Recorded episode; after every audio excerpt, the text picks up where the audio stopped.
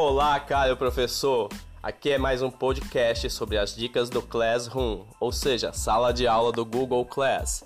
Muito bem, a dica de hoje é o seguinte: ao criar sua atividade com teste, aquela atividade aonde vai o formulário, ela você cria com uma data específica na atividade.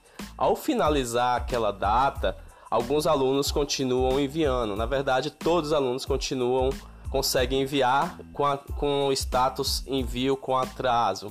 Para evitar que os alunos continuem evitando, é necessário você abrir o seu formulário, editar, clicar na parte superior respostas e clicar na opção aceitando respostas e desmarcar.